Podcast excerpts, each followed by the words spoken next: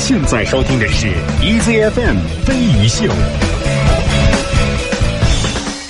欢迎收听轻松调频飞鱼秀，大家早！今天是二零一五年八月六号，今天是星期四，大家早上好。今天心情怎么样？昨天晚上睡得好不好？早饭吃了没有？我发现啊、小飞一不在呢，我会比较关注大家的感受，会关心大家的生活一些。呃，记得有一首歌是李宗盛大哥写的，里面的歌词我印象非常的深刻，好像是经常是要站在南边的窗户来看。今天给你的是什么样的一个天气？是晴天还是雨天？最近北京的天气很会制造话题，很适合大家聊天来用。那不管每天是什么样的一个天气，你就好好的接受它好喽。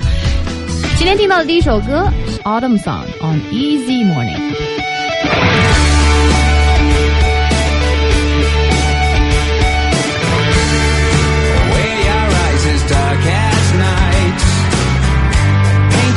Face with what you like. Where your love like it is made of hate. Born to destroy and born to create.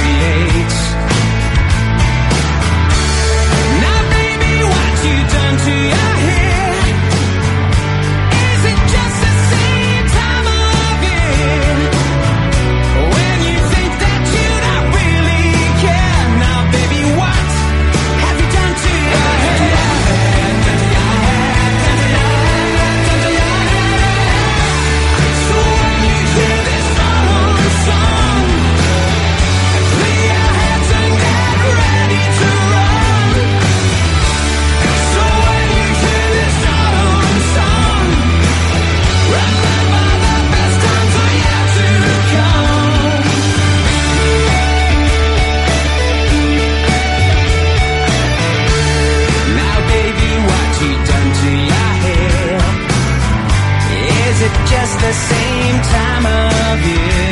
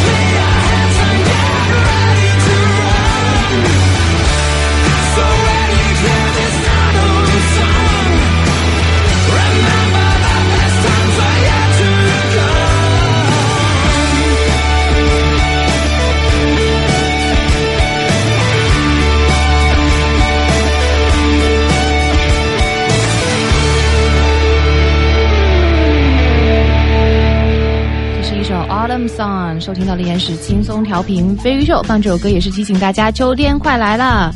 呃，如果你有注意到商场现在夏天的衣服已经开始打折，秋天的衣服已经悄悄上架的时候，你就会收到秋天的讯息。另外，八月八号是正式立秋的这样的一个日子，秋天有什么可以让我们期待的地方吗？那就是比较浪漫的落叶喽。另外的话，外出会觉得天气比较的凉爽，还有就是长长的十一假期马上就要来了。我不知道有多少人跟我的处境是一样的，其实早就嗯计划着说这一次的十一能够好好的休一个假，因为悄悄的告诉你，这一次跟中秋节连在一起，大概是只用请可能三四天、五天假，你就可以得到两个礼拜的长假哟。呃，但是呢，虽然说对这一个长假已经垂涎已久，不过也没有真正的好好的去计划。那到了这个十一越来越临近，反而就越来越紧张起来，真有一些担心说，呃，会不会荒废了这一个长假？真正要跟小伙伴去到哪里？还真是一个很让人头疼的事情。不过总的来讲，应该也是想去到一个太阳比较耀眼的地方吧。下面听到的这首歌是来自 LFO 的一首《The Sun Still Shines》。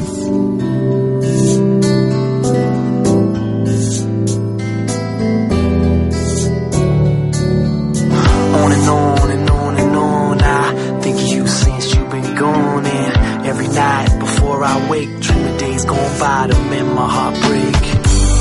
The sun still shines, the moon still glows.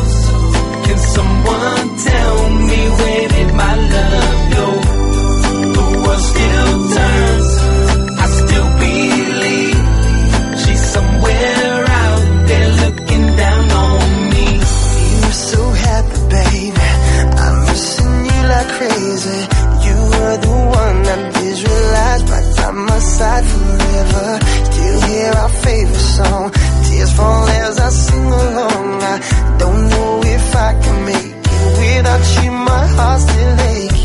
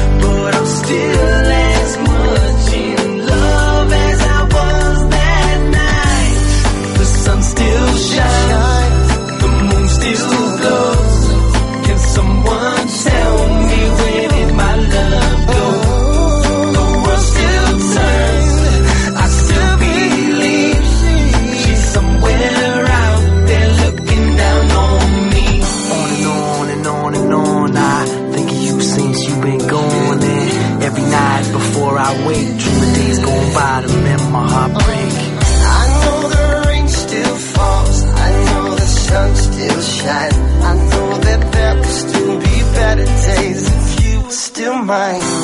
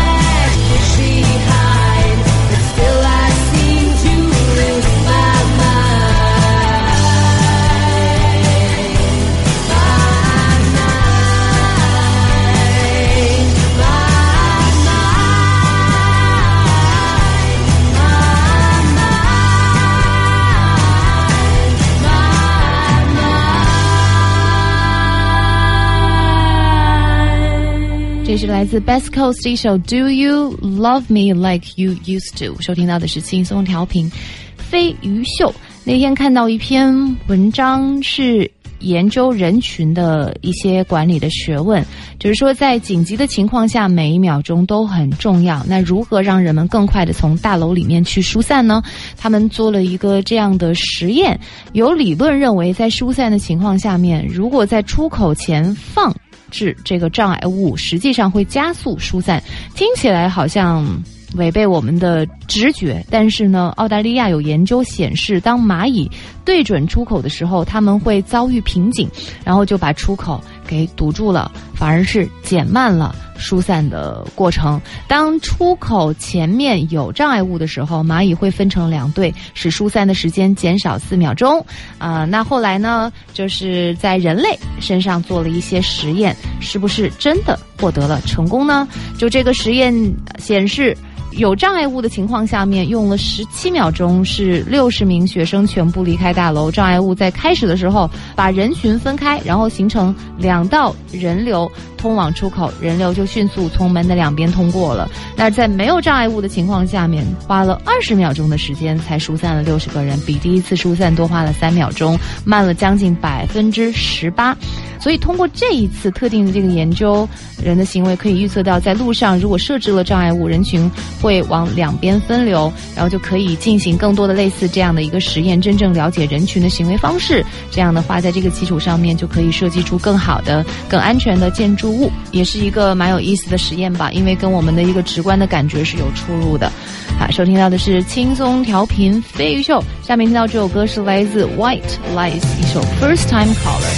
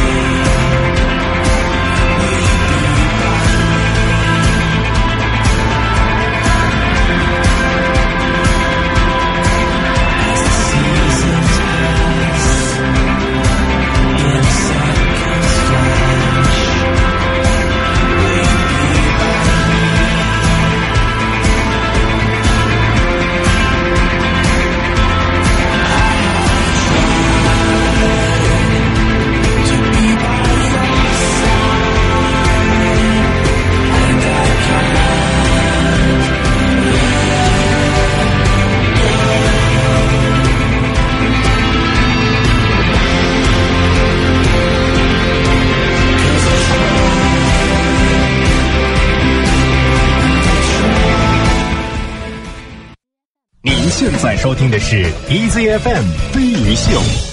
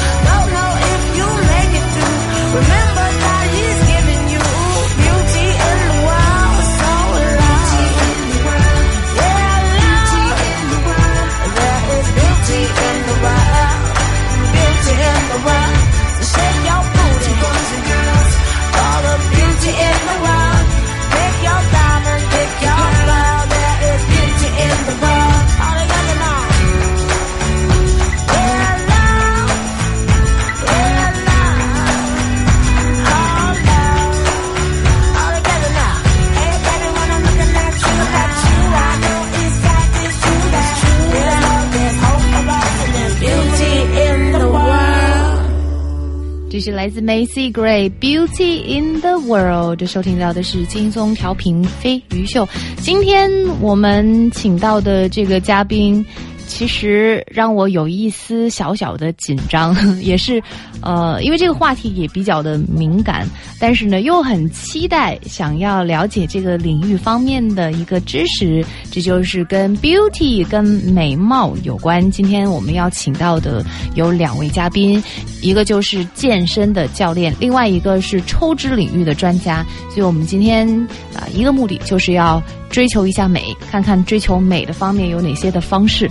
所以我对今天的聊天还是呃非常的期待的，因为算是一个全新的领域，比较的好奇，嗯，可以聊一聊新鲜的事物。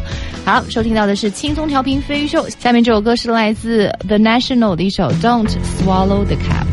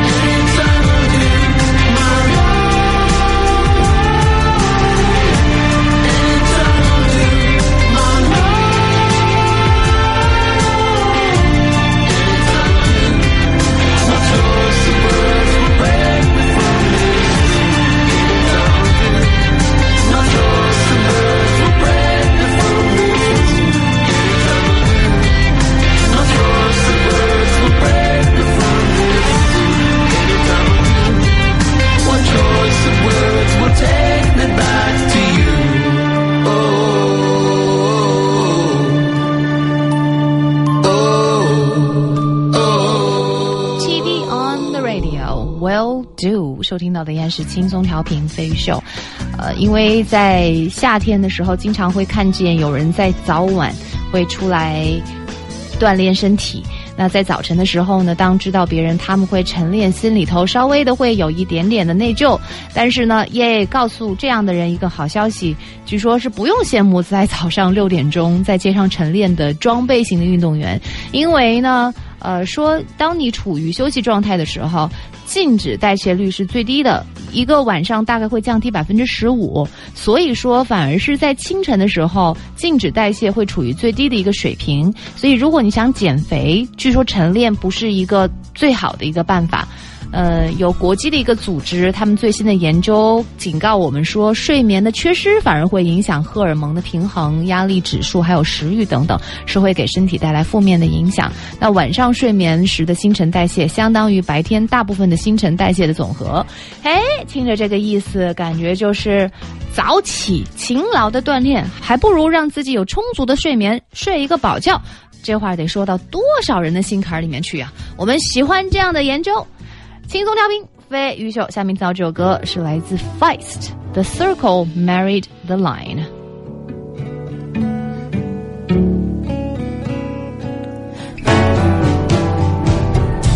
I know we don't need to go from good to worse.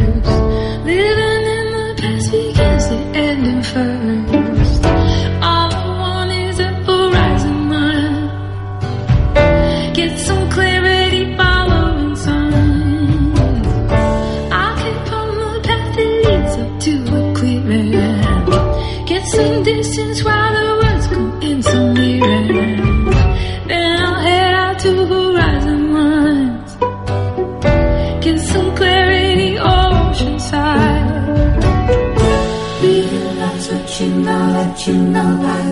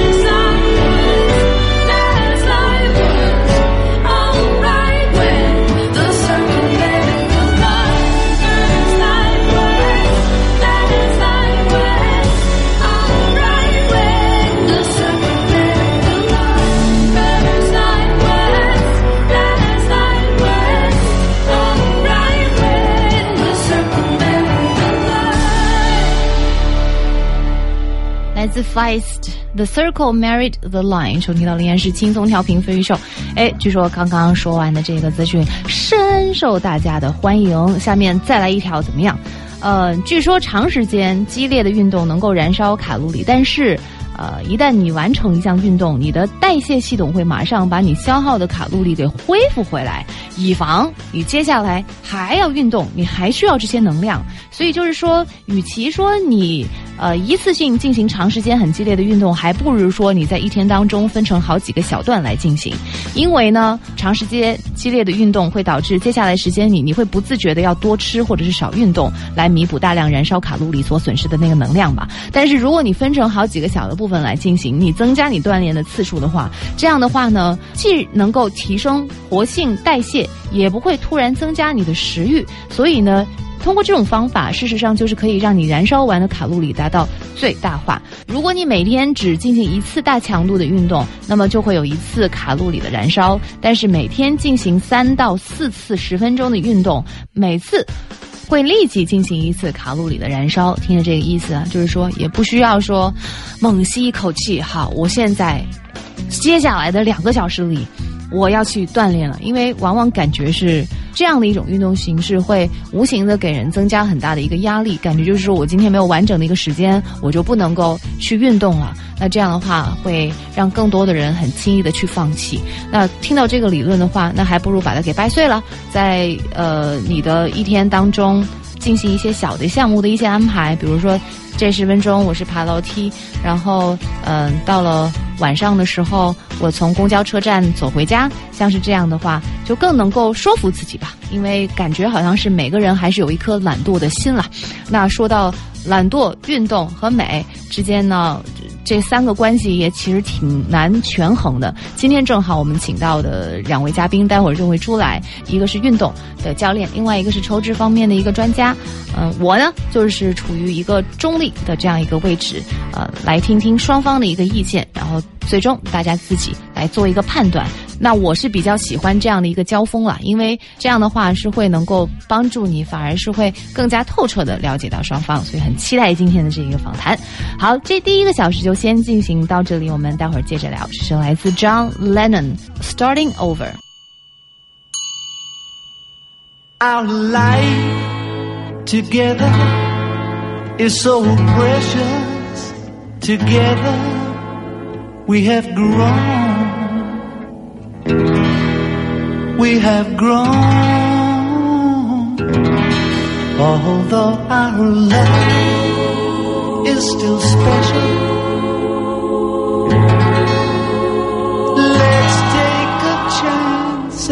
fly away somewhere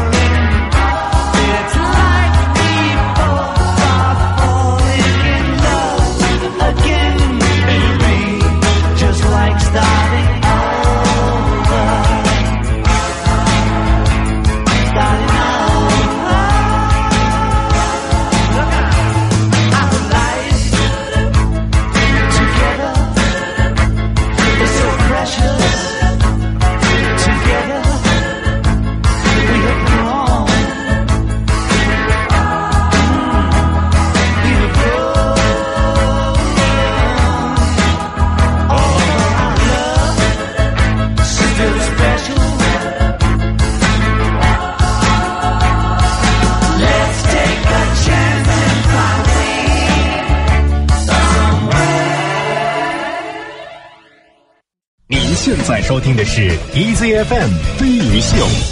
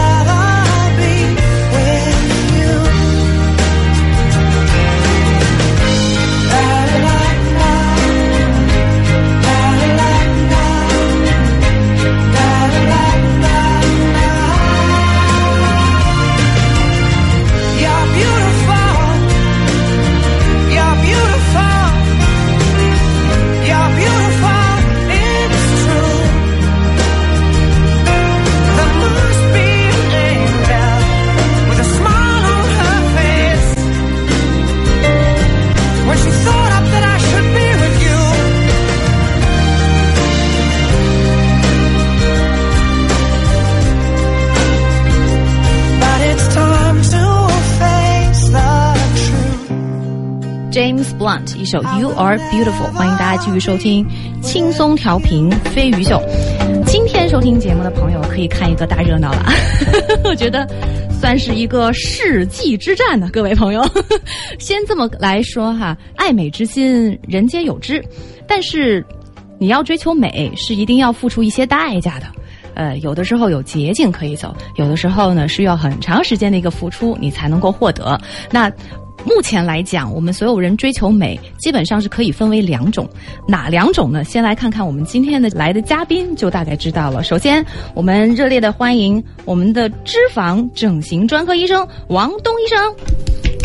听众朋友们好，我叫王东。嘿嘿，还有一位朋友是我们的综合体能训练师李环先生。啊，各位朋友，大家好。李环先生也是我们呃飞鱼秀的微信公众账号里面那个 fit 模特兼教练，对，所以大家其实也对他已经很熟悉了。诶 h e l l o 我是环环，你们还记得吗？不是真的有大男人叫自己环环的，呀，他们给我起的外号就是这样子。那你不觉得会跟你的那个工作职业和体型不太配吗？妈，我没有觉得，我觉得很好。我觉得你问一下王东医生，一个男人叫环环会是怎么样？没有，我觉得名称是需要大家能够觉得很好记，然后联想到一些什么，我觉得蛮好的，蛮不错的，很适合我。只要能记住就好哈。对，哦像《甄嬛传》了，嗯，所以你想联想一下，王东医生被别人叫东东是什么样？我觉得也不错啊，只要大家能记住，好，二位呢都是体型保持的非常好的人，呃，而且二位呢也是把美送给别人的人，所以我们今天也是想听听二位亲口来讲一讲自己的这个行业内背后的一些秘密或者一些故事，包括也把自己的所知道的呃知识跟大家来分享一下，怎么样让我们的人生变得更美丽一点，好不好？好呃，二位在接受邀请的时候，有没有稍微觉得对方嗯？你知道，就是冤家路窄，会不会这样？王东先生先吧。嗯那我首先讲一下我的历史吧，好我的经历吧。嗯我是从零三年来北京的，，OK，然后就从事了专门的整形行业。嗯，你们都是怎么走上这条路的？我大学专业就是整形美容专业的，我是国家首批的学整形。是啊，我也觉得那个时候很早有这个理念的，真是比较先第一批。对，第一批。那当时是因为高考成绩不好嘛，所以呃，不是不是，那怎么会选这个专业也有这方面原因嘛。哦其实打算复读了，但是呢，坐在复读的那个教室里面，以及心已经跑到大学里面了。嗯，但是那会儿有一个呃补招的名额，是一个整形美容专业。对我来看了以后，有一种特别新新奇的感觉。我认为这个行业将来能够做法医，然后就抱着这种态度，我就报考了这个学校。您是奔着法医去学的对，这我认？为整形美容就是说这种有这种的态势，我也不对整形美容那块儿不了解。是因为一些那个案件的现场会很不堪入目，所以您觉得法医就是帮别人给我是？看过一部呃电视剧吧，豪斯医生啊呃，对，好像是这、嗯这方面的。嗯我以为是那样，挺有挑战性的。我喜欢这样，然后就进入，结果听着是现在有点后悔呀、呃没有，啊，去确实去了学校以后，那会儿挺恐怖的，因为我们那个班级是三十一个人，我去的那会儿是有二十七名学生，结果呢有二十六名都是女生，我进去不敢进班，嗯、班里面，我说这不对吧？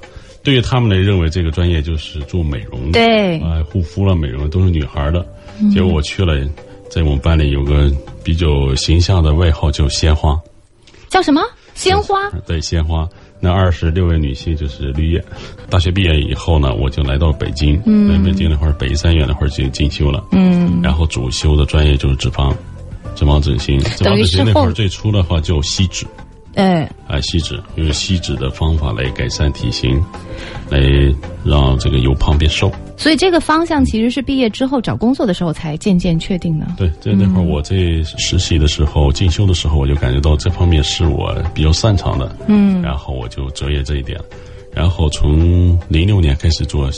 呃，吸脂手术，然后逐步转变到三百六十度吸脂，然后现在我在呃自己的机构里面叫形体雕塑，呃，哎，这个其实是我比较关心，因为感觉好像医生就是医生，但是您这还有一点艺术的雕塑的成分在里面。啊，是我是在中央美院也是进修，专门做这哦研习生做雕塑的，当时为什么要想到要进修这个艺术雕塑呢？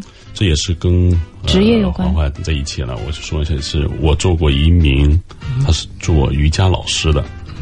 瑜伽老师呢，就是说呢，他的两个胯部呢比较肥嘛，您做过瑜伽老师？呃，做过瑜伽老师这个手术，哦嗯有著名的瑜伽老师的手术。哦哦哦我就从他两，他说两条大腿两外侧就特别胖，嗯。说你给我把他这块去掉吧，然后我用西医的方法把两侧就削平了，削平了是瘦了啊，他穿裤子各方面好看了，嗯，但是呢，他是一名形体学的教师对。老师嘛，嗯，然后在活动的时候发现很大的问题，当运动的时候出现了很大就是凹陷，哦，是因为吸脂的原因因为。吸脂原因，嗯就是瘦由胖变瘦了，但是没有由胖变美。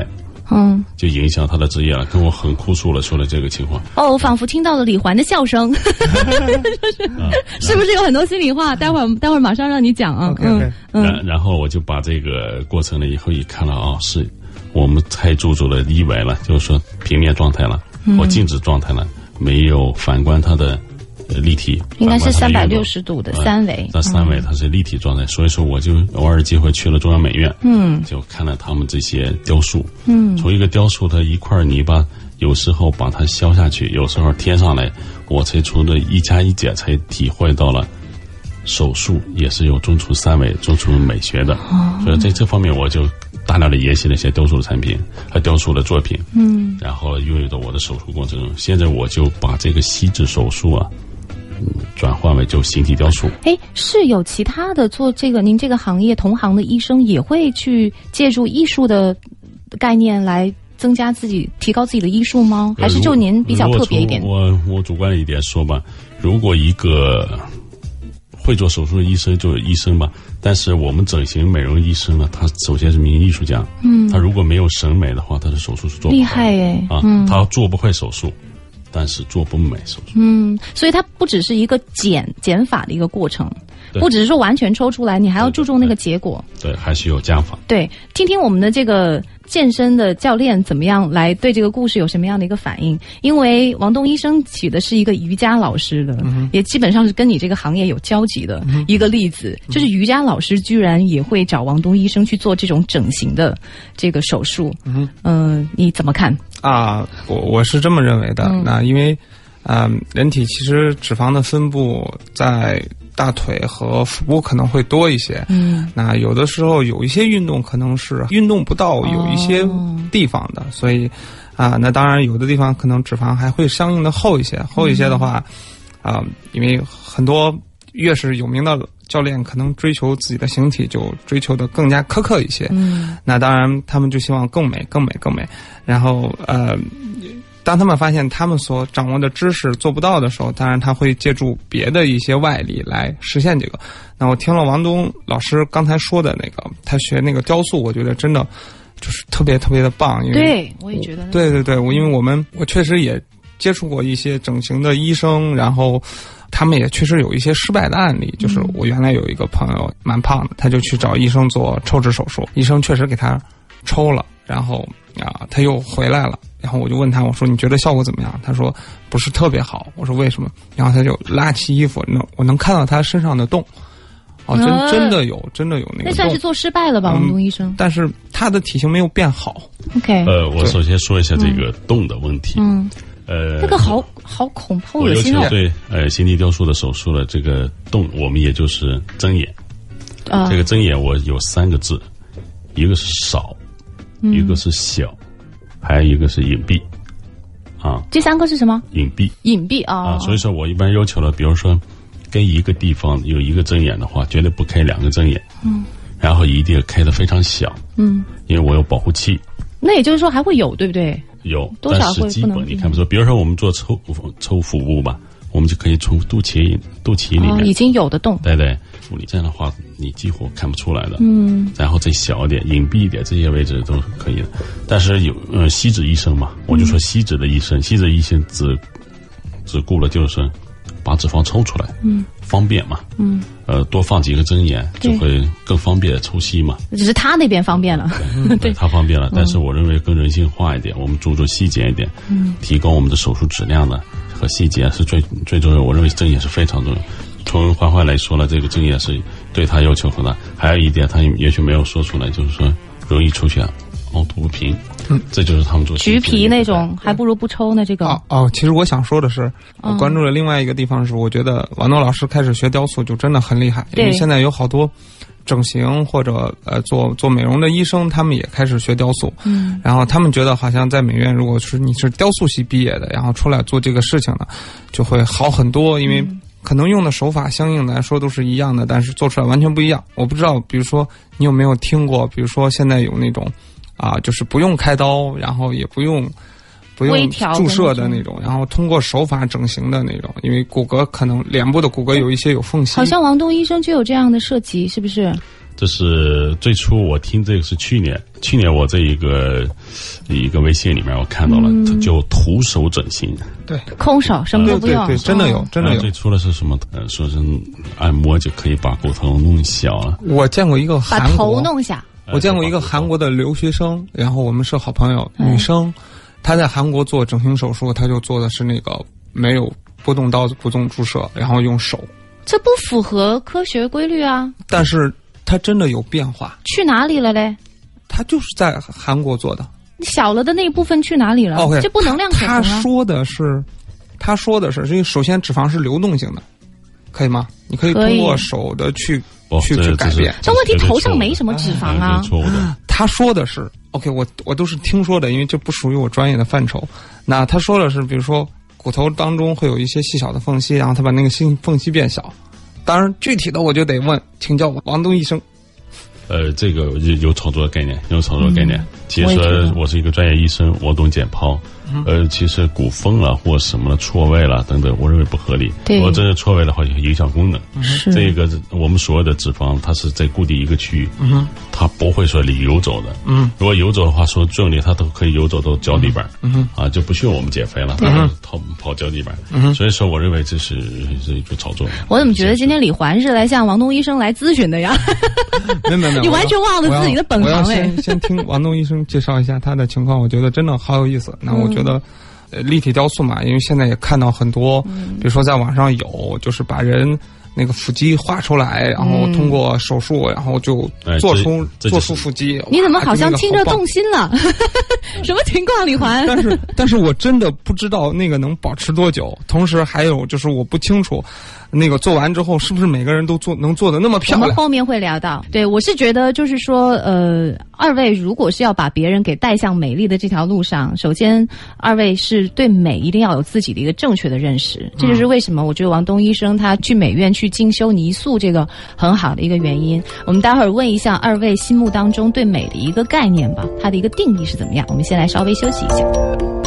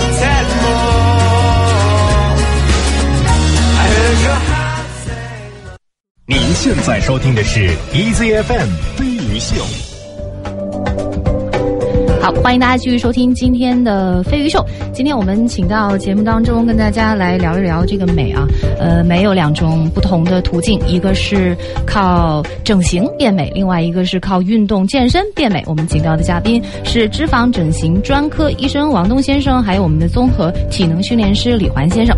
刚刚是聊到说哈，一定要说以自己有对美的一个正确的一个观念，知道什么是美，才能够把别人引向正确的道路。那想分别听一下二位自己心目当中对美的定义是什么？呃，李环先生先来。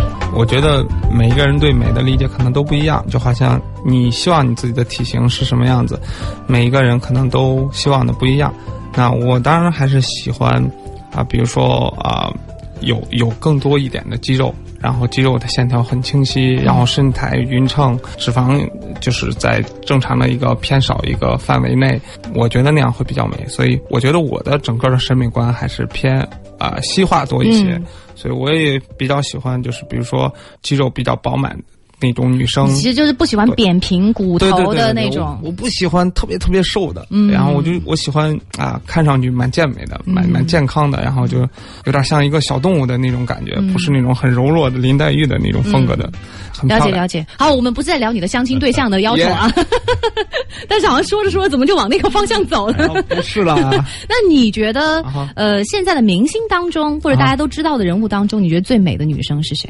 最美的女生，对，你心中的女神，体型吗，体型上，你觉得美啊？整体体型，我除了体，型还有什么？我觉得有几个大星都挺美的。打星啊？大星，我比较喜欢大星，比如说杨紫琼啊，我就觉得很美啊，哦我，觉得啊很有肌肉。那就跟年龄也没有关系了。啊，对啊，嗯，对，是因为她体型看着还是很漂亮。嗯嗯然后我觉得每一期的那个看那个零零七的豹女郎，我觉得都超棒。哦，对啊，够重的口味。都都满肌肉的，真的都很厉害。力量型，你喜欢女生是力量，对对对对绝对不是小鸟依人柔弱型但是，但是我不喜欢金刚芭比，就这样。那个又有点太过了。对对对对对对。那王东医生呢？您的对美的理解？呃，如果说我对美的理解，可以分为六个字来讲。嗯首先是协调，嗯呃，第二是自然，嗯第三是年轻。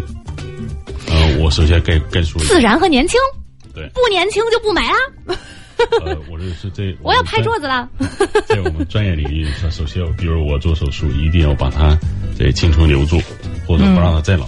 所以说，这个年轻有可能大于美丽。我认为八十岁的老太太她也很美，嗯哼，但是她没有十八岁的青春，没有十八岁。那您这不剥夺了很多人的权利了？所以说，我们这个职业就是要把她的青春留住，把她以前年轻的样子幻化回来。我您这是夸张广告哎！那那我希望问一个问题，来问问，请问问，一个问题给王东老师。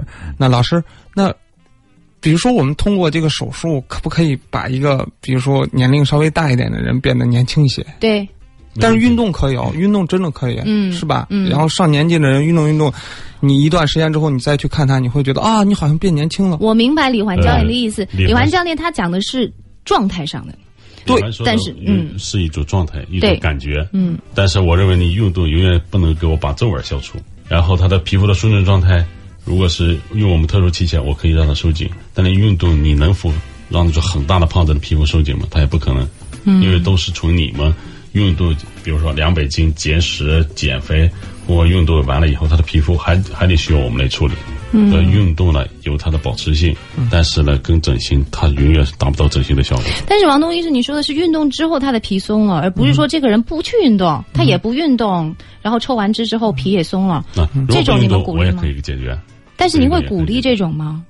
我首先来说，如果是有结合，一定是有结合的，嗯因为整形呢毕竟是短平快，对，而对于这个你们说健身呢，我认为是它基础的身体的状况的一个、呃从由内到外的散发一种健康，呃所以说它需要结合，但更重要的是，我认为有很多人当今社会他没有时间去做运动，嗯，比如我来说啊，那就有时间去咨询医生，然后有时间去做手术啦。其实做完手术恢复也需要很久。对呀，好几个月嘞，哎不不需要那么。不需要吗？那也是时间啊。如果是其实就是懒。关键一个人他不可以坚持几个月去健身，但可以接受两个小时的手术恢复几个月的过对呀、对这种人怎么看嘛？想要自己不劳而获，这是典型的不劳而获，对对，真的不。劳而获，也是有一些无奈，也没办法，因为这让人一天每天，尤尤其北京这种空气状态，他不可能说每天在户外的或什么的跑两小时或什么都不可能的。李环上，快点！不啊，我我是这么想的啊，就我觉得啊，其实有的时候有一些运动是比较简单的，比如说，如果你肯下班的时间，你少坐几站地铁，然后稍微走一下的话，这个也算一个强度的运动，是吧？你也可以帮助你合理的减掉一些体重呀，保持一些健康呀，然后改善你的体型呀。啊，当然，我觉得王东老师说的有些是对的，就是真的，呃，空气是比较差，然后有一些自然的条件是啊、稍微的你这观点留给王东医生说呀。但是对，好，王东医生上。好吧，哎，真的，你们俩是一个正方，一个反方啊。我我再反驳一下李李焕教练，那是这样的一个事情。还有一个就是说，我要求的是自然。通过你的运动了以后，显得这个肌肉这状态啦是很强壮了，但是我不认为这种强壮是一种美，尤其是女性。我反而觉得为什么，呢？我反而觉得通过手术做的是不自然，因为它是人造的对。对啊，王东老师是这样的，我看到的是好多可能做抽脂，也可能做其他方面的那个整形手术的这个女生，做完之后，她们的那个都是不太看得出来啊，能看出来，而且很僵，然后不怎么自然。因为现在观众朋友们看电视都很多嘛，然后他们看到他们都说：“哎，你看那个人整的很明显对，是比如说某某某某某某对这一类的，就很多是吧？是交给我们的反方辩友王东医生。呃，所以所以对我来说，我可以现在再广告一下我自己，因为为什么能够自然呢？第一，我是用自体细胞美容的；啊，第二呢，我做的任何手术是要求，比如说睁眼了，要求他的嗯、呃少小隐蔽，你几乎也看不出来。哦，就是说普通人看不出来。所以说呢，用自体细胞做出的手术，你几乎看出它的变化，但是你看不到他做过手术，就是能感觉到一种说啊，你变了，变年轻了，但是看不出你做手术。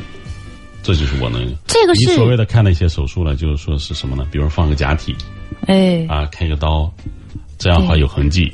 这个还有一个这呃我们的呃，比如说在摄影棚里面会反反光，呃，所以说呢，我们用自体细胞来手术的话，它绝对是自然的。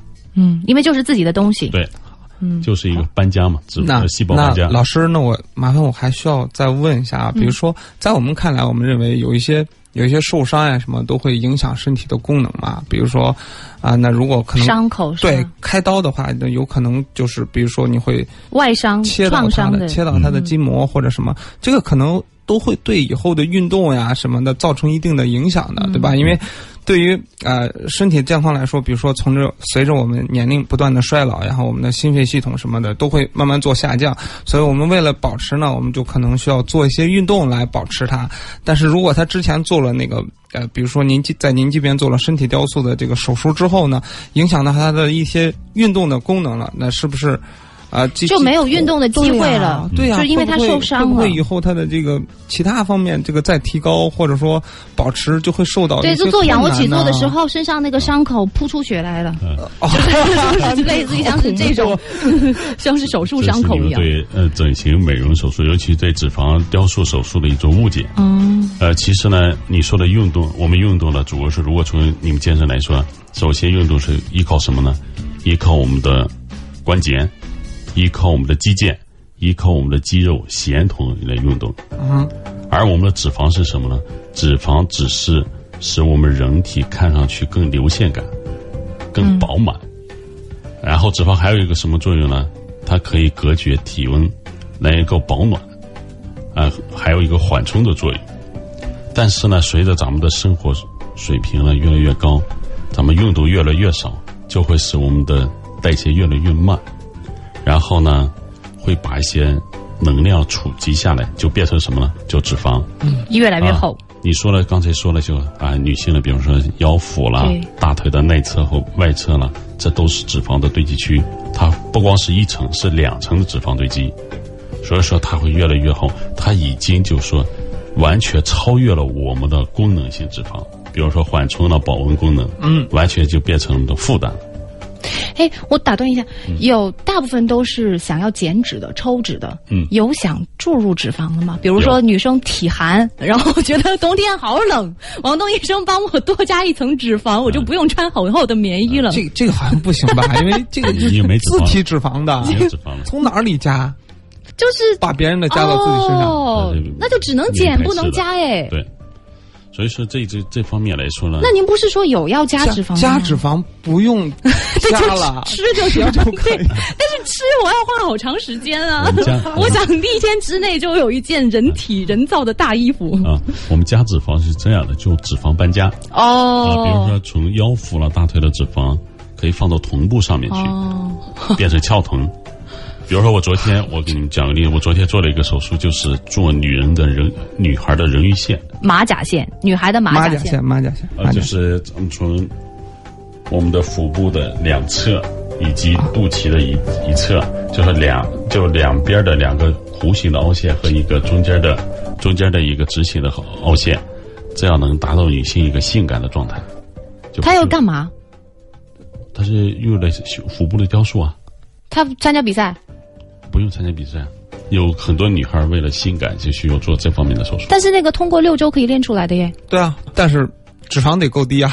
哦，还是得有你如果百分之三十的脂肪，呃，你的身体的脂肪含量在百分之三十以上，那你要实心量的话，呃，还是看不出来。啊，这就是你看好难哦。对啊，李怀，你在干什么？就是在努力帮助别人先把那个脂肪含量减到标准，然后再练马甲线你这或样听着好。难呐、我不要等那么久，OK，我离你越来越远了，我要跟王东医生走了。哇！可以一个半小时可以给你把你这个形状给你做出来。但是老师，你可以去掉他那么多脂肪吗？比如说，如果有一个女生，然后就像我刚才说的，百分之三十体脂，然后她找您去做雕塑，然后呃，一个半小时就搞定了。搞定，对，这个不危险吗？呃，会有什么副作用没脂肪呢？呃，抽脂手术呢，它的是有量的，抽脂是有量的。对啊，它不是说一次都可以抽出来。能抽多？少一次？呃，我的最大量是这样的一个体重是一百八十一公斤的一个女性，我最大量一次可以抽到一万毫升，一万毫升是一万毫升相当于我十公如果是十公斤，呃也就十公斤吧，二十斤的，但是但它是一百八十一公斤哎，对，这得做十八次手术才行。所以这个人做了大概一个月做了三次手术，老师，那这三次手术的间隔是多久？一一个月，一个月以内一个月啊！一个月，他没有身体不适或者什么，会这个会造成什么副作用吗？那还好还好，那我觉得多多少少会有吧。一个月三次，那也就才减三十斤啊，他还有一百五十公斤呢，三百斤啊。你我觉得打个比方，我觉得一一个月，比如说我纹过身，然后你让我一个月纹三次身，我都要死。这种一百八十一公斤的女性来说，首先我用吸脂的方法是解决她功能的问题，嗯，而非说的美学。啊首先，它是威胁到自己的。健康。对对对因为它的一个，比如腹部了，它有好几个隆，在隆和隆皮肤的皱褶里面呢，它经常会出现什么情况呢？皮肤的不透气，对皮肤的会死哦啊，所以说每天就抹那个 face 粉，您说的这是一个真实案例啊，是吧？一百八十公斤真。实的案例，一百八十一公斤，我大概给他出了大概是两万七千毫升脂肪，对于这种体重的呃人27公斤人来说，其实我觉得运动对他们来说就比较难了，因为大多数这种很重很重，看那个新闻上有很多很重很重的。这个人可能超过两百两百公斤以上，三三百斤左右的那种，然后他们都只能躺在床上已。经没有办法自理。对啊，那个就真的嗯得靠医生。那个其实就是救命了，不是为对对对了美啦。对对对对就是提高生活质量，对，所以提高生活质量。不是我们说的是一个特殊的案例，我们对那个是可不可以说一个大部分正常的这个男性或者女性，然后皮质高一些，是然后这样子，好，稍微休息一下，我们到时候看看是什么样的人群，分别找到了王东医生和李环教练，看看他们有没有一个共同交集的地方，都有一个什么很明显的一个特点。好的，好的。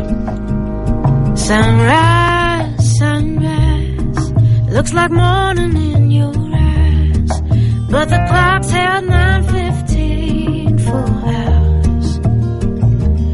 Sunrise, couldn't tempt us if it tried, 'cause the afternoon's already come and gone. And I said,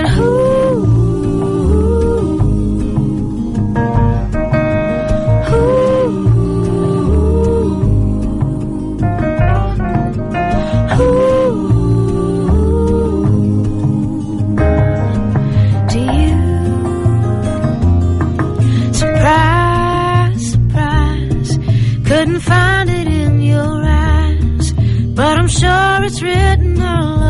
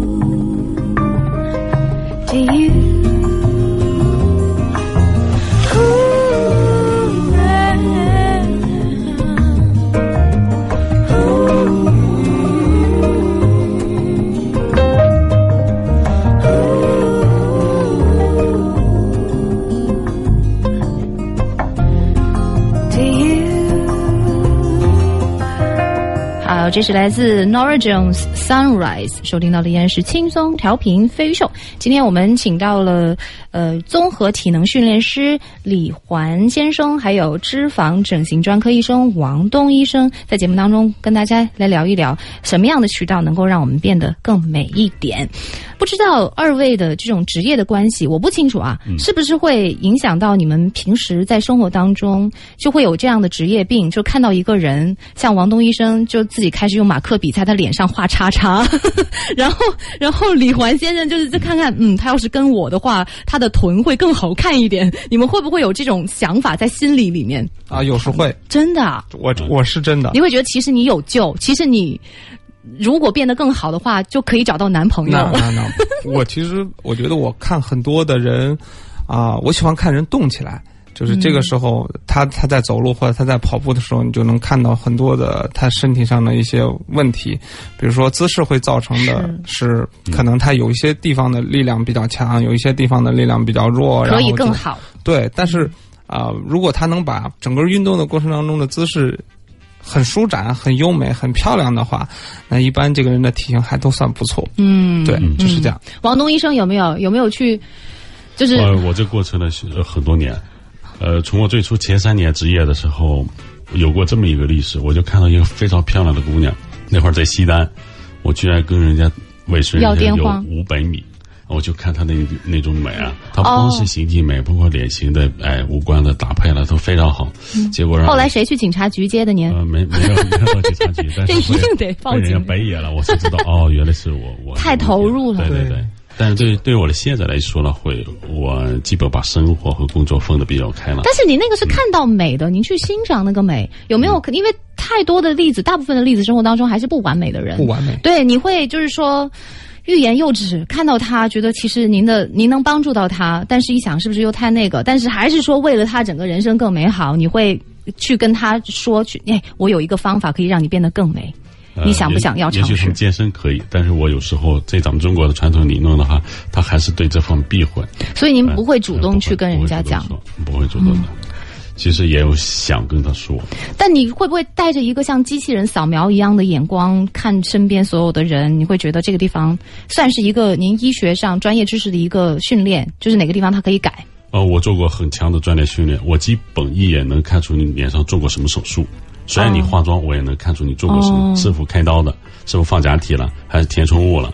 还有一个，我现在锻炼的眼光，基本能看出一个人的身高，呃，相差不到一到两毫米，呃，两两厘米，然后体重不差一公斤。所以您看谁，包括看姑娘，都是眼里都是数据，哎，眼里都是很专业的东西哦。因为我认为这个医学美容，包括美容外科，就整形这个，它是一门科学，嗯，它需要很严谨、很精确的，它可不是说一个随意性的啊，可以多跑几步也行，不跑也行，这个不行，它是连接在一个人的未来，连接一个人的，呃，起码是生活质量和生命的过程，所以您基本上都是等别人来找您，基本是，嗯，不会去把自己想法强加给别人。嗯，是。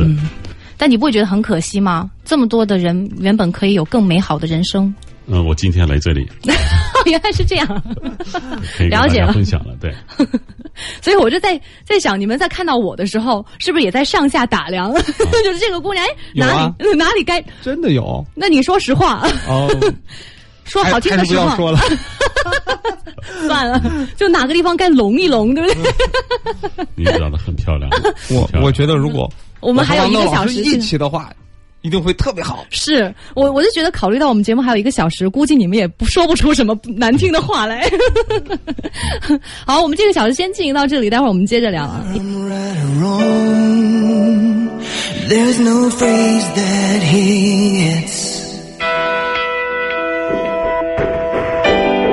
Like an ocean needs the sand or a dirty old shoe that fits.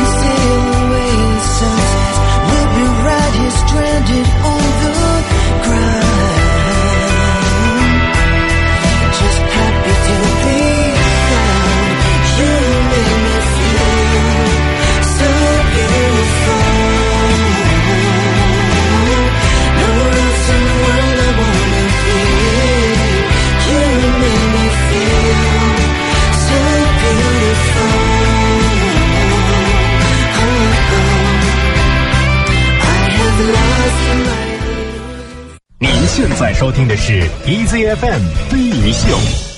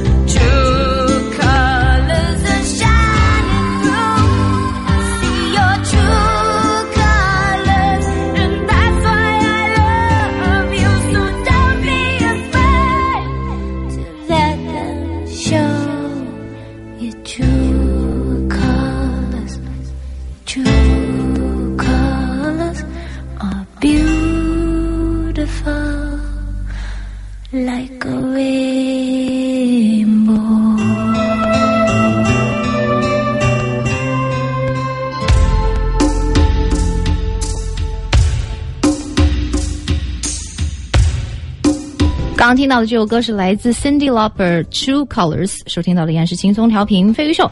今天请到了呃脂肪整形专科医生王东医生，还有综合体能训练师李环先生，跟我们一起来讨论呃通过什么样的方法可以让我们变得更美。当然，我们也是从一个客观的角度来从呃两位朋友的各自的这个职业的领域来讲一讲自己的一些概念和一些想法哈。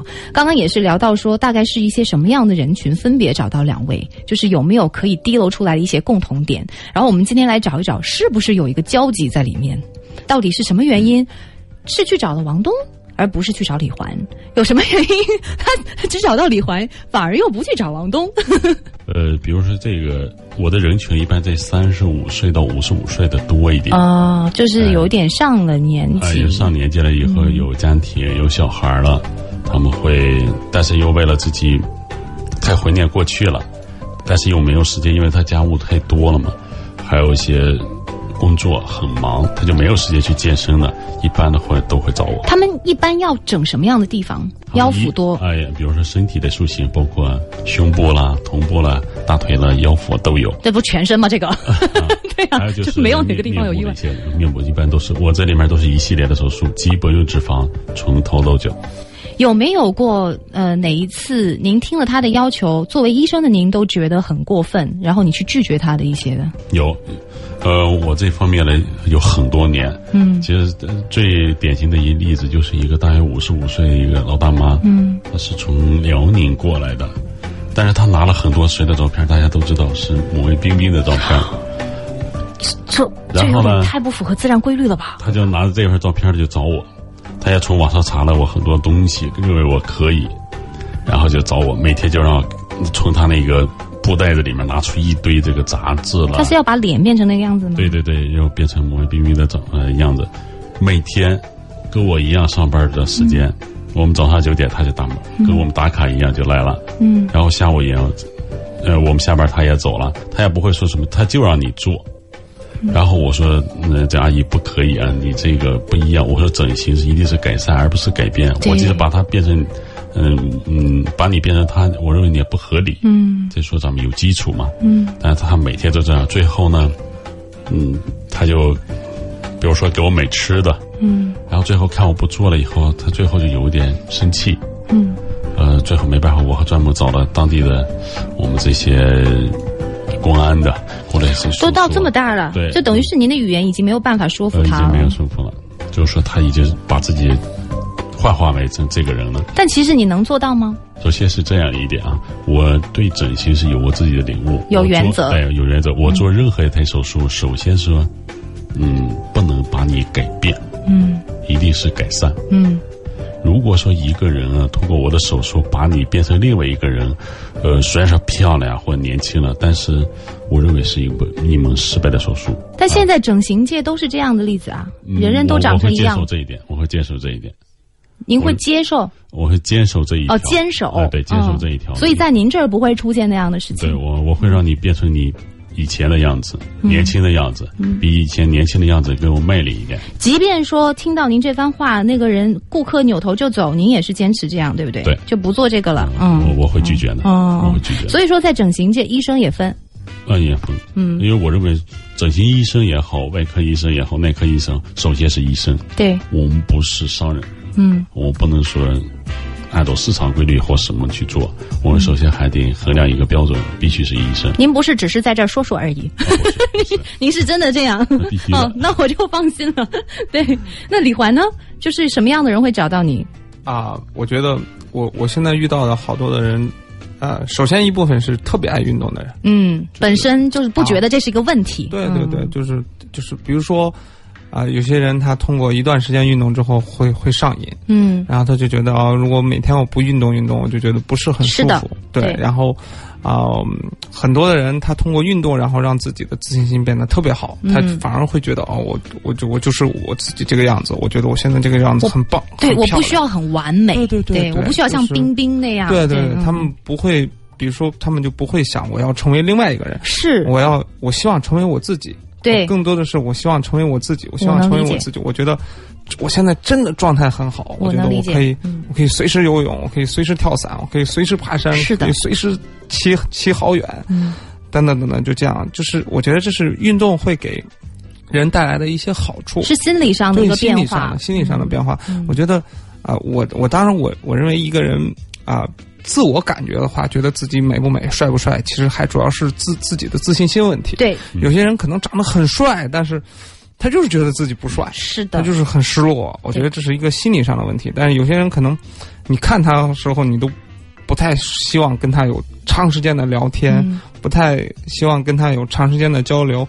但是他他自我自我的这个自信心特别强，对，他走到你跟前，他能啊、非常非常坦然的跟你打招呼，然后非常非常有礼貌的介绍自。我接触到很多都是啊、通过运动，然后让自己变得特别特别内心强大的。因为运动它是需要你去坚持，而且是需要克服一些困难。如果你能坚持下来，这些克困难能克服，体会了那中间的那个过程，你对自己更加的了解，你觉得自己是个很强大的人。对对所以到了那个状态之后，你会觉得颧骨凸就颧骨凸啊，是不是？对对对对但那个是我啊，对我我做了很多你们做不到的事情，就会有一种自信。对所以之前在运动之前，你觉得的那些外表上的一些问题，在运动之后，你就觉得不是问题了。对，还有一部分的人群找我，就是啊、比如说有年龄上有特征吗？年龄上嗯，啊有三十五岁到五十五岁中间的人，有但不是说让自己好像变得多美丽什么的。我、嗯我遇到有一部分的客户是，可能啊、腰有伤，肩膀有伤，修复的，对嗯对，然后他们希望通过运动的方式帮他们去改善，嗯因为他们去医院查，医生告诉他可能照过 X 光或者照过 CT 或者什么的，他们医生发现哦，骨骼、肌腱、肌肉都没有损伤，但是他就是会痛啊。嗯对吧？这是因为可能长时间保持某某一个姿势，然后时间久了之后，造成了肌肉一种不平衡，然后就啊、身体的结构发生了一点点改变，然后出现了一些问题。那这个我通过运动可能能够改善一些。这个有办法，王东医生有办法解不行，呃，运运它不是外表上的。呃呃运动，比如说关节痛了，我们也从整形外科，我们还有一种治疗办法，哦，比如说用自体的血。呃，离心以后用我们的 PRP 系统来注射到的这个膜的疼痛区域可以治疗，我们是针对性比较强的。像是那种打胶一类的啊，对，胶像是打，嗯、比如说关节腔啦，里面打一些像透明质酸啦，等等，就是说封闭了，我们可以用自体血的可以注射，或者穴位注射也有很好的疗效。这可以通过运动来解决吗？这个是这样子的，如果他的情况是有炎症，嗯，或者说是肿胀痛这种情况的话，当然我会建议来找我的人去找医生，哦，找医生看一下。如果因为那个没有办法运动。对，嗯因为他他运动他也会加剧嘛。嗯，但是如果这个人的情况不是这种情况，他没有肿胀痛，他就是觉得很别扭，就是觉得不舒服。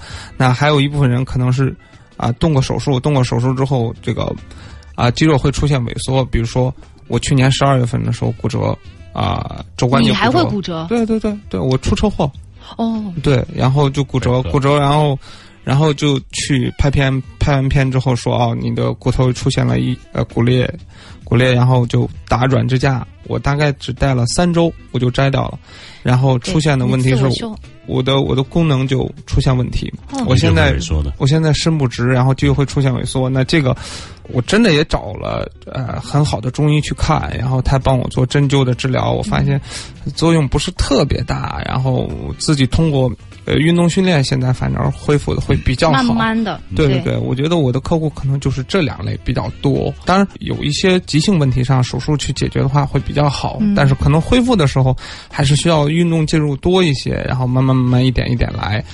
我突然发现说，虽然说好像都是为了美去哦，但我觉得整形是更是以美为目的，但是健身它是以呃健康为目对，以，健康为目的变美只是它的一个副产品。但大家不会、嗯是吧？大家其实一开始的时候，大多数的人可能都是从啊、希望改善体型，希望变瘦一点，或者希望变得更强壮一点开始的。但是走一段时间之后，啊、他可能他的关注点就会发生一点点变化。王东医生有没有嗯接受过这样的病人？就是之前他跟您说尝试过运动，想要改变自己的体型，但是失败了的，然后所以不得不来投奔您的。哦，我这有一大批，都是这样批这样的，就是说一开始是运动，包括运动员、嗯专业运动员，比如说运动员吧，从这个以前的运动员的状态落落实到正常的工作状态时候，他会急速的发胖。对，他再去运动啊，他也没有那么大的时间，嗯他因为说有具体的事物，他确实没有时间，然后又做做这方面手术的。还有一个刚才你说的这个，就李环教练说的这个运动呢，运动呢还有两两个好处，我们有求同存异的东西，两个好处，一是能够它能够使我们有坚持的一面，嗯，能够培养我们精神，当然是就是还能培养我们的忍耐和耐心的方面对，嗯，啊毅力，它是多方面嗯，呃，包括我，因为其实我从小到现在其实一直是坚持运动的哦，啊，然后包括我的手环，每天就是一万步啊，对十公里，因为是有这样的。因为您是做手术的那个人，您万一现在走形，没有跟您有同样好医术的医生来跟您做，所以你必须要自己呃保持体我我的。我对自己的 体型是要求有要的求对嗯比如说我基本上，您天天都怎么运动？呃，首先从饮食来说，嗯我饮食碳水化合物摄入很少，比如中午二两米饭，这是不可、不可超过。一旦晚按您这个身材，二两米饭很少哎。对晚上是不吃主食的，晚上坚持多久了这样呃，这已经好多年了。嗯，呃，工作十年基本上，如果现在就是稍微吃多，晚上他的体重马上就出来了。其实碳水化合物没有太大问题，可以吃碳水化合物，对不对？啊、如果摄入过量的话，当然它会糖类会转化成脂肪，然后保保持在你的身体留下来过量是针对于你的运动量来说的。对，然后我们啊代，谢对你的身体需要。要的。呃，所以说的这运动是还是非常，比如说那运动您平时都什么走路还是跑步还是什么项目？走路就走您别告诉我捏泥塑啊！呃我动了动手指因为说我知道我跑步的很少，嗯就走路，就快走。因为我知道到一定年龄了以后了，比如说我爬楼梯的肌，我对关节的损伤会很大。如果是跑步的话，对，嗯，各方面的我的机能上不去的话，也会很不舒服。这个是个误区哎，其实膝盖跟跑步没有太大的关系。如果你是我我是说爬楼梯，爬楼梯，那其实跑步是有助于你的那个膝盖变坚强，因为它锻炼的是你的那个肌肉。李环教练知道？我知道啊，你你接着说。对啊，你好吧？那我错了，你要跳出来哦。OK OK，对，就是按照你的承受能力范围内进行科学的量的锻炼，它其实是能够帮你的肌肉变得更强健。肌肉是保护你的膝盖的，对，是不是？所以是恰巧是您因为不跑步，所以说才你把你的那个所有的承受的那个力量都分给你的膝盖，所以导致你在爬楼梯的时候膝盖都会受损。所以在这种情况下，应该是慢慢的、循序渐进的增加自己的跑步量，去锻炼它。一是慢慢的，一二是循序渐进，对还得坚持是，啊。因为对于我来说，比如说偶尔一天去运动很大量，我就会这个乳酸的代谢会非常困难，所以第二天会腿很疼，呃，小腿这不是正？常的吗？不，这个也也不对，因为乳酸的代谢基本上运动完后两个小时就结束了。哎，那第二天会酸痛，是因为没延排。延延迟是你肌肉酸痛，是因为你在运动完了之后，肌肉和组织会出现一点点微小的损伤，然后造成的，哦，跟跟乳酸堆积没有太大关系那说。明我运动的过量的话，损伤会很大。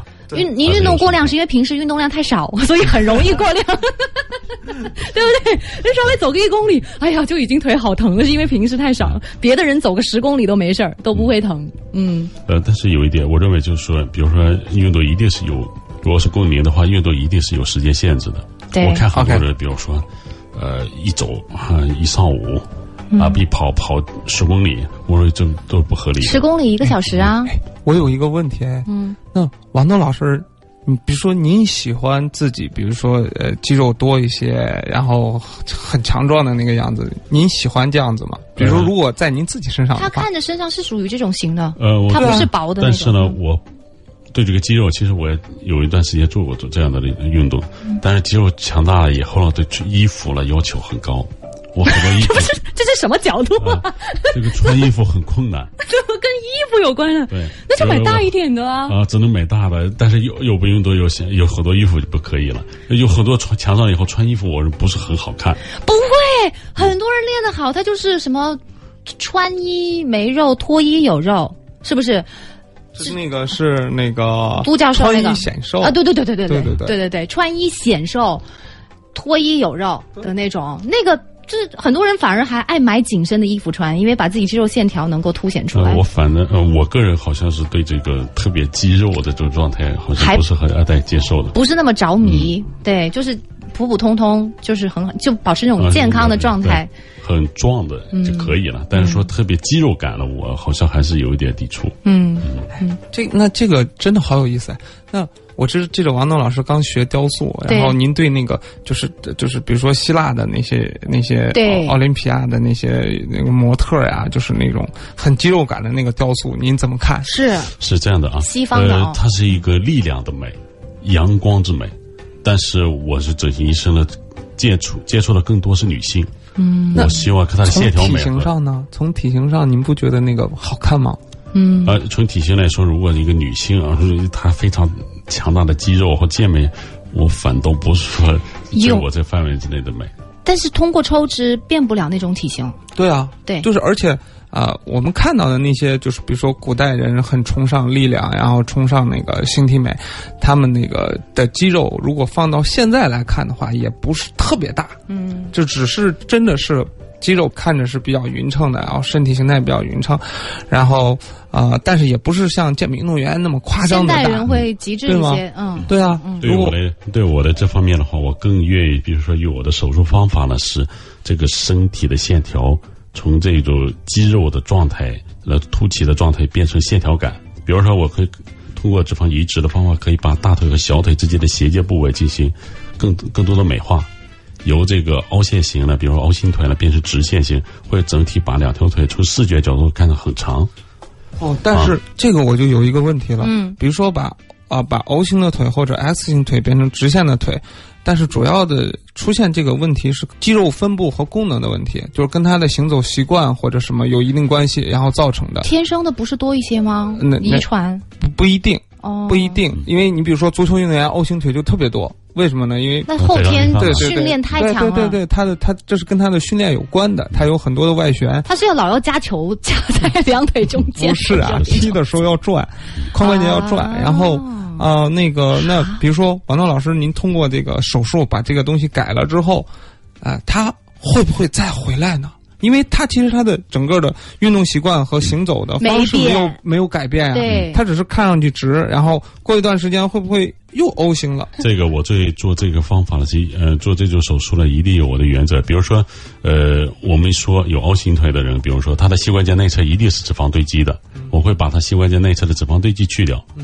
这要首先的解决了他什么呢？就是去掉这块不填充，也解决了他的有特别凹陷变成不凹陷的一个状态，不曲线了。然后再把这些脂肪放到凹陷的地区，再加上它的成活，因为脂肪它可以成活嘛，成活它只有成活了，它是永久保持的。所以说能达到我想要的那目的，而非你说啊用的就没了，不可能的。李环先生的意思就是他的那些习惯没有改，对他踢球还是那么踢，他还会造成还会新的那个形状，对，啊对，是这样的，首先来说，我们比如说运动了，首先有耗损能量嘛。它首先耗损是什么？第一药物是耗损我们肝脏的肝糖原，然后其次才我们的比如腹腔内脂肪，比如大网膜啦、肠系膜啦是脂肪，最后才到体表脂肪。所以有很多人啊，怎么减肥？首先怎么怎么我身上脂肪还那么厚啊？真正原因是说明他的腹腔内内脏啊内脏脂肪很多。那这个内脏脂肪，我们通过手术可以改变吗？内脏脂肪，我们通过手术是以前有一个手术叫矿质手术，就是把我们的小肠，因为我们的小肠一般的人体都是六米嘛，我们可以矿制就搭个桥，就让它小肠变成两米到三米。所以我们吃吃吃摄入的很多食物了，在小肠的消化，由过去的六米长的吸收量变成三米，也就是减减少了一半，这内脏脂肪就很多的消耗了。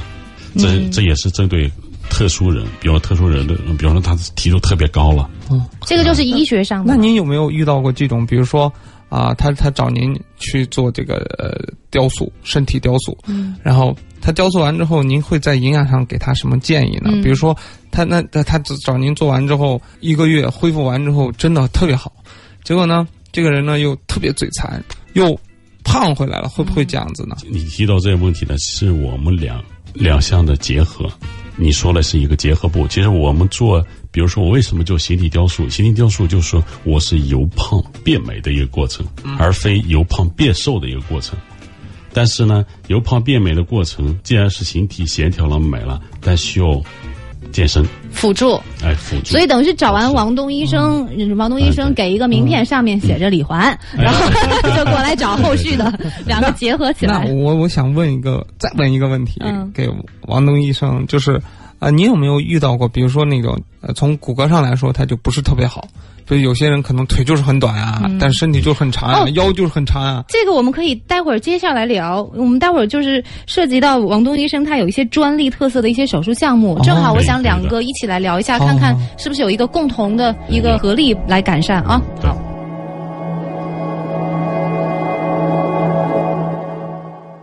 您现在收听的是 EZFM 飞鱼秀。欢迎大家继续收听轻松调频飞鱼秀。今天我们请到的是综合体能训练师李环先生，还有我们的脂肪整形专科医生王东医生，跟大家来聊一下刚刚聊到的，也算是李环教练提出的一个问题，就是整形手术是不是可以改变自己的身高，可以改变到什么样的地步？然后目前的这个整形方面的技术是怎样的？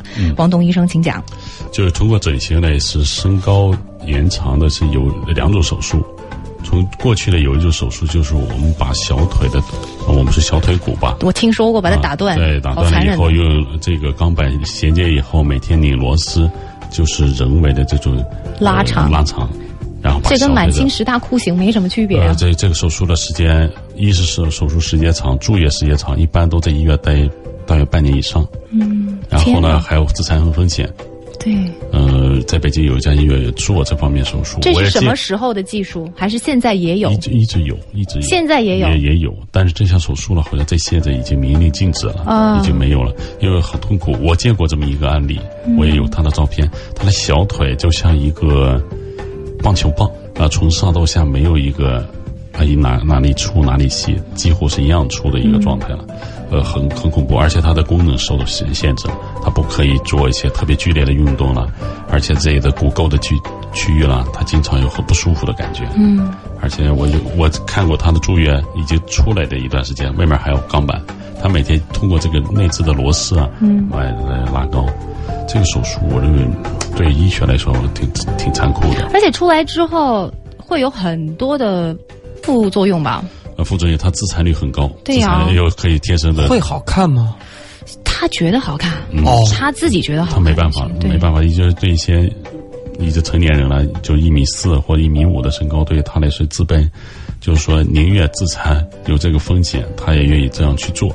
嗯，我我们体会不到那个想法的。但现在我的一种手术方式的话是叫视觉增高。嗯视觉增高呢是怎么做呢？我可以把大腿和小腿之间的凹凹陷，就是曲线变成直线，然后做提臀。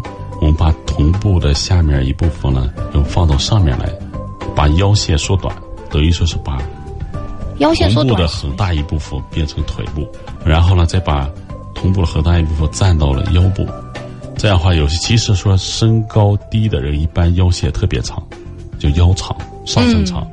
所以说，我们把上下身的比例啊，把从视觉上来改变，也有很好的效果。一般的话，这也能达到个五到八公分的效果。这就像是女生穿衣方面，其实也是改变视觉上的那个效果。是穿高腰的 A 字裙啊，这种都有拉长的效果。你比如说，我做完的手术了以后呢，呃，很形象一点，就是做完这个臀部以后，就像一个苹果切一半扣上一样。嗯它很多的是延长了它的腿型。对，尤其穿牛仔裤的时候，哎，我我就感觉到它你这是长高了。嗯，其实有时候是视觉。视觉是有欺骗性嘛，嗯我们就这个欺骗性来达到。嗯我认为这是最合理的。但是这个运动是不是也可以提臀嘛？啊，如果是嗯啊、提臀啊什么的都可以啊，提臀其实也是改变了视觉效果，到不了老老师说的那个样子。不会那么明显的对对意思。对对对，哦那个很难。哦，虽然说是自己身体的脂肪，有没有说哪个部位的脂肪不相容还是什么？就其实只要是你自己的都是相容的。啊、如果是从脂肪的质量来说，嗯我学习的脂肪一般，比如说，呃，具有生发层脂肪的，比如说我们说脂肪最多的一点就是说是腹部的小腹，嗯，两侧腰、大腿的内侧，这些脂肪呢，它有两层脂肪，它的深层脂肪呢具有再生能力，嗯所以我多取它们这个，而这这几块的脂肪正是影响我们体型的脂肪，嗯啊，通过把它们抽取了以后，美化了其他部位，一举两得，嗯，可以存脂肪吗？可以。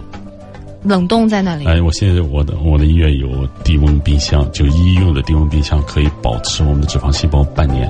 脂肪长什么样子啊？脂肪是一粒一粒的，像鱼子酱。啊不，如果是真正的脂肪的话，我是饿了吗我？我可以一个形象的比喻一下，呃，机油你看到吗？机油，对机油不是油吗？啊，对你不是啊，您说的是锅锅锅那个鸡的对油哦，对，没有看过。那黄色金黄色的黄色的那个金黄色的皮揭掉之后黄色的，那每个人脂肪会不一样吗？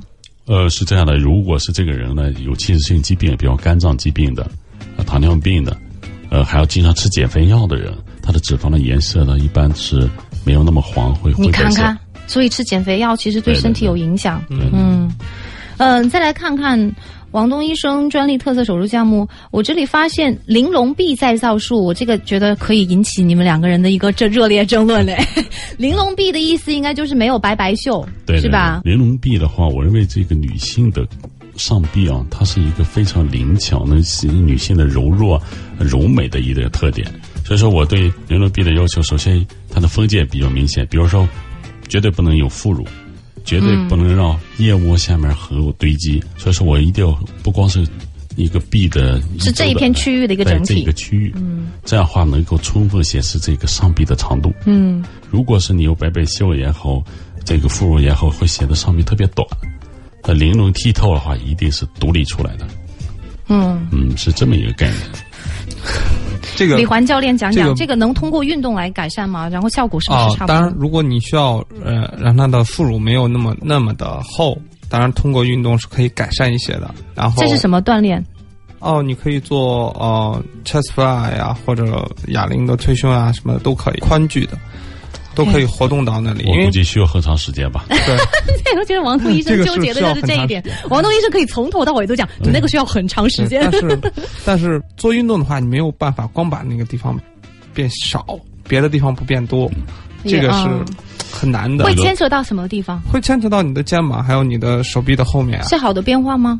嗯，它会变紧，然后有也有可能会肌肉多一些，因为我我刚才听了啊、王东老师说的那个，我觉得呃，就是他跟我的对手臂的那个看法哦，美的看法不一样。你觉得其实要有肉？我喜欢我喜欢，比如说啊、经常在那个电影里面看到的，就是那个上稍微在国外上了年纪一点的那个大叔。大大姐哦大姐，对、年龄稍微大一点，可能四五十岁，然后她像 Jennifer Aniston 那样的，对对对对，然后他会有很明显的三角肌，然后那个、啊手臂还是会有很强的肌肉线条感，反而会显得哦，觉得哦这个人蛮年轻的。我突然想到，王东医生说，找您的人群三十五到五十五，有家庭有孩子，嗯。然后平时可能不太有时间专门只是为了健身的。嗯。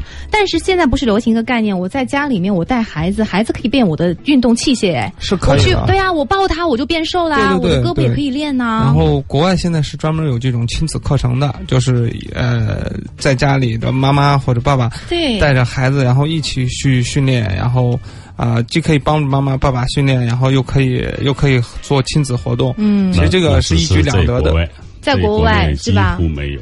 会有的，对国内会有的，因为大家开始接受这个东西，而且我知道的是，呃，因为现在呃健身这个交流，还有包括这个信息传递都特别快嘛，是。所以啊、好像他们他们应该是今年在上海就办过一次，嗯，外国的老师来，我这是不同生活方式的一种选择吧。对对对嗯需要普及吧？对，没准儿找到王东老师的孩子已经很大了，抱也抱不起来了，没有办法中国。普遍一个情况，我认为保姆或者爷爷奶奶或者姥姥抱的孩子锻炼的多一点是，啊、嗯本人很少，但人很少。其实如果他想通了的话，本人带孩子也能给自己。我我看到很多妈妈产后恢复的很快，因为她自己带孩子带的，没办法，她也不为着什么减肥的目的，自然带孩子就我觉。得这是一个选择，是就好像啊，要你你选择什么？我会选择自己带，哎，哎因为我我觉得，呃，我现在还没有到那个情境下，但是我现在自己单想想，我觉得我应该会自己带，对，因为我是觉得。我爸妈有些观念不太对，我那那我觉得我得要不选择王东老师这个东西我我觉得我现在体型还在我的控制范围内。？OK，我觉得在但凡在我控制范围内，我觉得还是愿意自己嗯对。但我觉得哪一天是我没办法控制了，已经超出自己的能力了，嗯，然后我又有那样的一个想法的话，没准还真会找王东老师，嗯，就一定会的，一定会的。不你别咒我呀，我就不能一直一直控制吗？因为这个女性啊，我们从女性的最黄金阶段是二十五岁，就啊十八到十六到二十会走五岁，下坡路。从二十五岁以后，他的技技术水平就开始下下降了。技术水平下降了以后，尤其是比如说我给你举，咱们亚洲人还好一点，嗯，欧洲人到达二十五岁以后啊，他就马上就全身的技术水平马上就放胖，就对冲起来了。嗯，嗯，这这是现实我离二十五岁已经很远了，我的体重一直都还保持的可以哦。啊，希望。嗯，对，但是生生完孩子之后，我就不敢说了，那我就不知道对了，。因为嗯身体的生完孩子，你的骨骼筋它也都会发生变化的，我的体重一直都是一样的，对你代谢一嗯定会发生变化。你如果不坚持是锻炼的话，或者加重锻炼的话，你一定会发胖。对你，无论是吃等量的饭以后，你代谢就少了。嗯，那这个手术没法改变吧？这个手术可以改变外形啊，就是我的肚子如果变大了，可以帮我抽掉啊，然后呢，过两天又变大怎么办？然后那再去找王东医生，哦就住在他家了。不可能，不可能，不会的。我那么快的们人体的细胞是到一定年龄以后呢，它是等量的。比如说，我们人体是三百亿个细胞嘛，嗯它是成年以后就这么多细胞，嗯它不会说是哦，你胖了我就多了一百亿个细胞，它只是体积的变大。啊比如说，就我们做形体雕塑以后，我你的大腿上我给你拿掉一呃一千毫升脂肪，它不会再长，不会再长，已经有的细胞它还会长大呀，再长大它也长不了，也就那么大。老师，我看过一个报道，就是比如说是抽脂的啊，然后嗯。呃医生把他的那个脂肪细胞抽掉了一部分，抽掉一部分之后，它剩余的那个东西，它会啊，它会代偿性的增大。是不是这样？我不知道你怎么看？嗯，这个代偿性增大是这样的，呃，你说的很一般是特殊的部位，比如说小腹，一般是腹部。这你说的代偿性增大的原因是什么呢？其实什么是代偿性增大？就是就是本来他很胖，然后你做抽脂手术把它抽掉，然后他那个脂肪细胞原来可能只有苹果那么大，它就突然又变成西瓜那么大了。怎么会嘞？我其实不是这样的。哦哦你说的代偿性增大，其实说你抽过的区域，其实它没有生长，只是腹腔内的脂肪增多了。人体有个代偿是脂肪不会增多吗？腹腔内，腹腔内里面的会比如。说这个大网膜啊，俗语叫肠油了，嗯啊，那个板儿油了，嗯是它们变厚了。因为有保持它这个人体调控这个脂肪量，你去除了一部分，它有记忆，它还有恢复的以前样子，它需要这个地方不再长了，它会其他地方好长，包括腹腔内。所以说有些时候我给做完这个腹部吸脂啊，我的肚子怎么又大了？其实一摸腹腔上没有任何脂肪，只是腹腔内了。那老师，您一般给别人做抽脂手术，然后多少您认为是安全的？就是或者说最大量您是敢每做多少？次十公斤以内，嗯，哦，根据体重来。不一定吧？嗯根据体重来体征嗯跟着他的身体体征来说，的。然后那那比如说，如果他脂肪突然时间变少了之后，他的内分泌肯定会不会紊乱？乱，就因为就是我们还是觉得自然的原装的是所以最好的。说我今天还是讲了一些从锡纸变化换变化到什么形体雕塑。嗯，我一定是由胖变美的一个过程，由胖变协调的过程。只有说是瘦的过程是你们的事情了，哦，李焕这个教练来处理这个问题。哦我认为还一定要结合到那锻炼。还是身身体雕塑，其实我可不可以这么认为，还是不是针对胖一点的这种这种？不是减肥，不是，减重不，是减肥减重这种。是塑形。对对，还有一点，我给你们，呃，也许你们不懂医吧，在这方面了解的少。我们脂肪啊，它的比重是很低的，有可能五百毫升脂肪连半斤体重都没嗯见不到的。嗯，呃，它跟水的，那如果脂肪在水上面，永远是在漂浮上面。它的脂肪很轻的，它可以减肥，但不可以减重。可以这样去说，我可以说抽到，比如说抽五千毫升的脂肪，嗯，从如果是是正常是五公斤吧，嗯。但它密度很低的，有可能最多是一公斤，有可能哎，你的腰腹都瘦了，哎，从两尺六的腰围变成两尺三，但体重没太大变化。体重没有多大变化，嗯，脂肪呢它的占比很小的，它的密度很小，所以其实也是在告诉大家，好不好看跟体重那个数字没有太大关系。对对对包括像运动也是这样，你的数字有可能会增加，但你这个人会变得好看。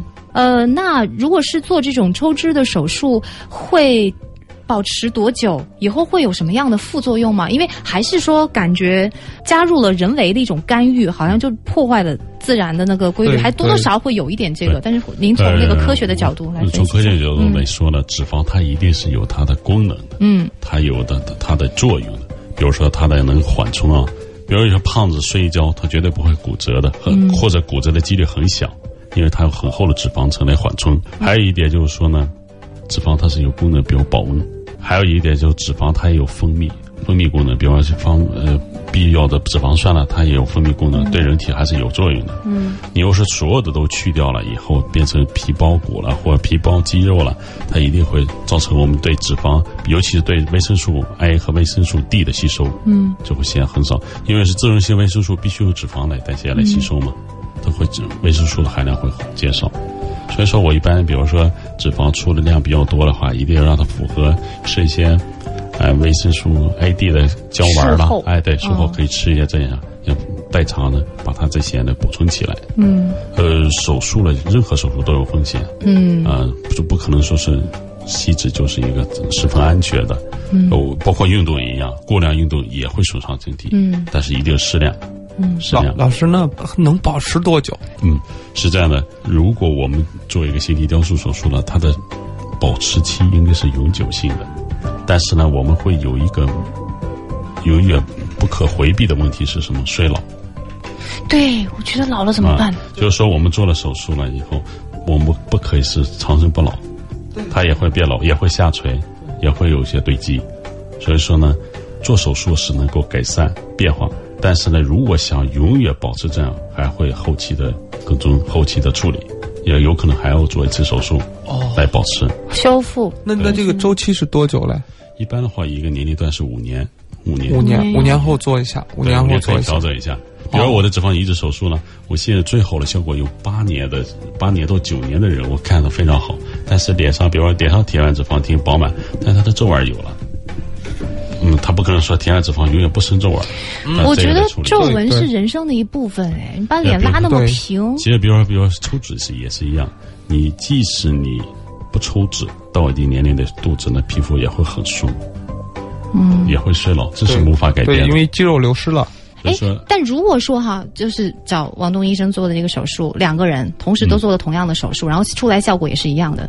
有一个人他平时呃以前该怎么生活还是怎么生活，嗯呃，另外一个人哎认识了李环老师，然后 这个有没有可能他们后面的变化就不一样了？当然不一样了。嗯，就其实是有运动的那个，应该嗯时间会长一些。呃，有运动的辅助运动的话，会使我们的手术保质期会更长。嗯，因为呢，运动了以后可以产生内啡肽，内啡肽是我们年轻的一个活源啊，活力因素嘛。嗯，呃，经常运动的人一定会显得年轻，嗯，有活力，呃，这是状态。还有一点，刚才说了一个肌肉，嗯，比如说我现在做的很多的脂肪移植、雕塑类的手术，我把脂肪都移植到哪里呢？不是在和前面的意思放到皮下，我基本移植到肌上、肌下、肌内。嗯，真正让我们的细胞来做转换，把我们的肌肌肉的功能再加强。嗯，其实我们脂肪细胞呢有很多的，还有干细胞嘛，嗯进行同源化转换肌纤维，使我们的肌肉真正的变成年轻人的样子，嗯这才是真正的手术。嗯但这个好像，好像，老师这个是还在试验阶段吧？我我这种发明技术我已经做了很多年了。哦，嗯，比如说臀大肌啦，呃，还有做面部的各种轮廓的肌肉，我都是这样做。李环有话这说个，这个我真的没有见过，因为我、嗯我我就没有办法说这个事情，哎呀，可惜我们今天的节目时间太短了，就是其实按照咱们这个状态，还可以再多聊几个小时。那就节目下面我们再继续讨论。啊、我觉得听节目的朋友今天的收获就是说，我们知道了有两种选择可以做，大家对哪一种就觉得更适合自己，然后去在节目之后去做进一步的了解。但我自己的感受，我是觉得说，呃，两者结合起来其实是最好的，都是相辅相成。对其实你们是好朋友，对。然后根据自己各自的一个情况，那对于我来说，我个人情况，我可能还真的是会先选择运动，因为那个是。首先，我不急于要求有很大的一个变化，因为就可能还好。那我觉得我慢慢的去通过运动来塑形。第一个，我可以获得其他的一些更多的东西；另外，身体的体型也可以保持。我觉得这是我能够承受的，而且我也不讨厌运动。嗯对。但是对于其他人来讲，真的是可能涉及到。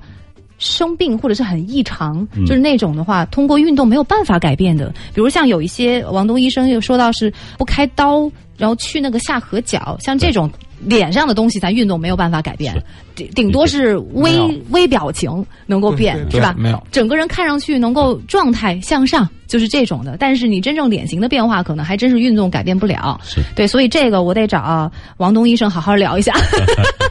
可以的，对，包括还有像颧骨啊什么的。行，那今天的节目就到这里，谢谢王东医生，也谢谢李环教练，谢谢大家哎谢谢大家对，希望大家在自己人生路上能够变得越来越美，通过自己的努力，让自己有更加美好的人生。谢谢两位。谢谢大家。